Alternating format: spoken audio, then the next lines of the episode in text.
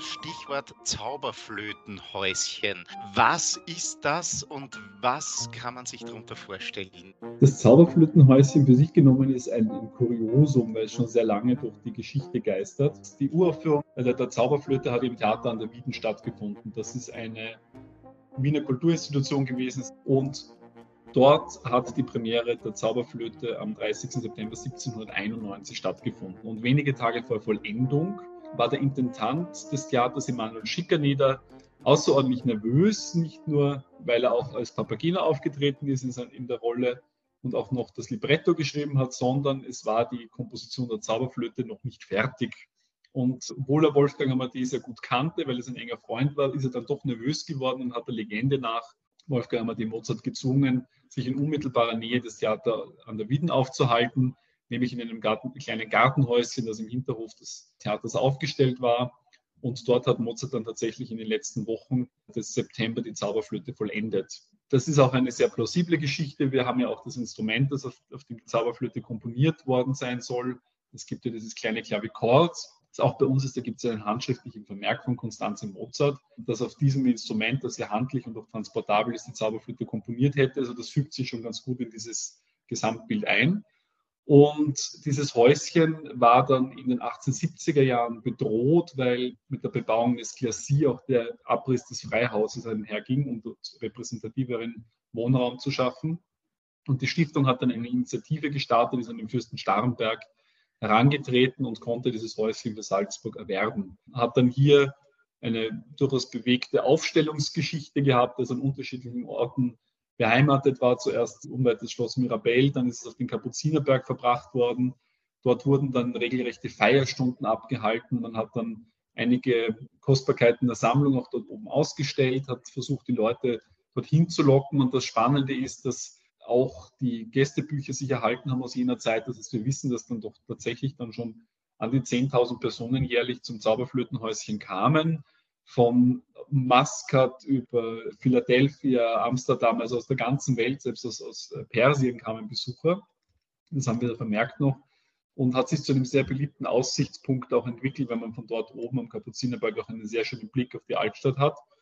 Also wurde eine regelrechte Pilgerstätte. Und durch die beiden Weltkriege ist das Häuschen dann etwas heruntergekommen. Man hat es in den 1950er Jahren vom Kapuzinerberg in den Garten hinter der Stiftung Mozarteum in der Schwarzstraße verbracht und dort hat es ein wenig ein Schattendasein geführt, weil es einfach nur während des Konzertbetriebs zu Pausenzeiten zugänglich war. Und wir haben jetzt in Kooperation mit dem Bundesdenkmalamt, dem Salzburger Freilichtmuseum und dem Land Salzburg das Häuschen revitalisiert und einen neuen Schaustellungsort gesucht und auch gefunden, nämlich im Innenhof des Mozart-Wohnhauses, wo es zeitlich auch ganz gut kontextualisiert ist, weil das eine, eine Umgebung ist, die ungefähr auch der des Freihauses entspricht aus zeitlicher Sicht.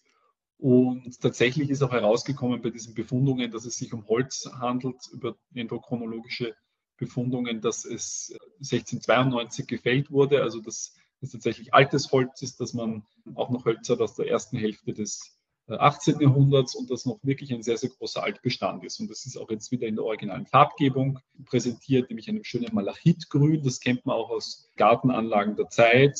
Und ja, wir erleben einfach tagtäglich, wenn die Leute das besuchen, wie begeistert sie sind, weil das einfach so eng verknüpft ist mit, mit Wolfgang Amadeus Mozart und seiner letzten großen Oper, die wahrscheinlich auch die bedeutendste ist, weil sie ja seit 1791 ununterbrochen aufgeführt wurde, auch heute noch zur meist aufgeführten Oper weltweit gehört. Man kann quasi der Aura der Zauberflöte nicht näher kommen als in diesem wunderschönen kleinen Ort. Eine Sonderausstellung derzeit widmet sich aber einer anderen Zeit. Wolfgang Amadeus Mozart, seit Ende November gibt es noch bis 24. Mhm. Februar diese anzusehen unter dem Titel Che Bello, der Titel weist auf Italienisches hin. Die Stiftung respektive die Museen können sich ja glücklich schätzen, dass wir hier die größte Sammlung authentischer Mozart-Porträts haben. Und es gibt nur zwei, die im Privatbesitz befindlich sind, nämlich dieses kleine Basel-Medaillon, das man kennt, und eines der schönsten, wenn nicht sogar das schönste Gemälde Mozart in Verona. Wolfgang Amadee hat seine ersten großen Opernkompositionen vervollständigt auf dieser ersten großen Italienreise, hat Aufträge für Lucio Silla beispielsweise in Mailand bekommen, ist überall regelrecht zelebriert worden, hat eine Fülle an Ehrungen erhalten, Aufnahmen in die Akademie in Verona, Bologna darunter. Er ist vom Papst als Ritter des Orden vom Goldenen Sporn aufgenommen worden. Also man hat hier ein, ein komplett neues Bild eines wirklich 14-Jährigen, der einfach eine unfassbare Prominenz schon genossen hat zur damaligen Zeit. Und dieses Porträt hat den Ursprung, dass es eben von einem der Herrschaften, dem Pietro Luciati, der damals in Verona war, sehr äh, angesehen, auch diesen historischen Moment verewigen wollte und hat dann eben den Vater gebeten, ob man den kleinen Wolfgang nicht am 6. und 7. Jänner porträtieren dürfe.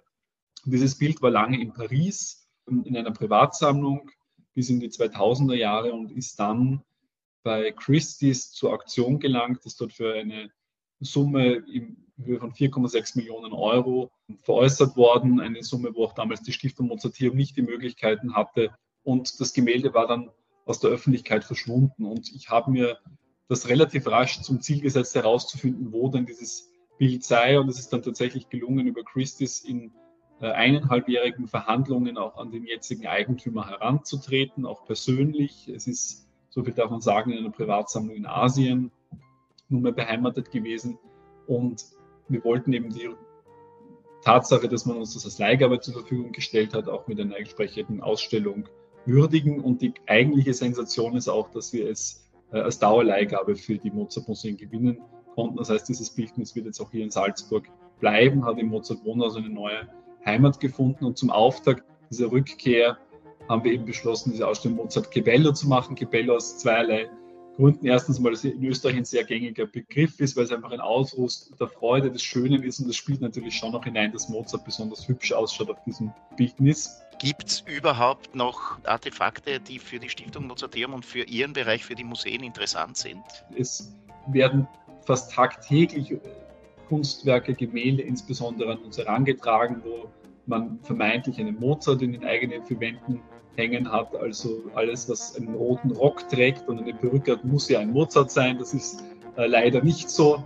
Ich persönlich begeistere mich auch sehr für den zeitgenössischen Bereich, weil Mozart ja auch bis dato ein großer Inspirationsquell für Künstlerinnen und Künstler ist. Also ich habe jetzt auch erst im Jänner eine zeitgenössische Arbeit gekauft. Wir haben für die Ausstellung, wo wir mit der Kulturhauptstadt kooperieren, haben wir äh, junge Fotografinnen und Fotografen beauftragt. Dort Yvonne Oswald kuratiert diese Ausstellung und wir werden dort quasi Archivfotografien zeitgenössisch neu interpretiert, zeigen bei uns in der Ausstellung. Also kurzum, ja, es gibt schon noch das ein oder andere Objekt, das für unsere Häuser von Interesse sein kann.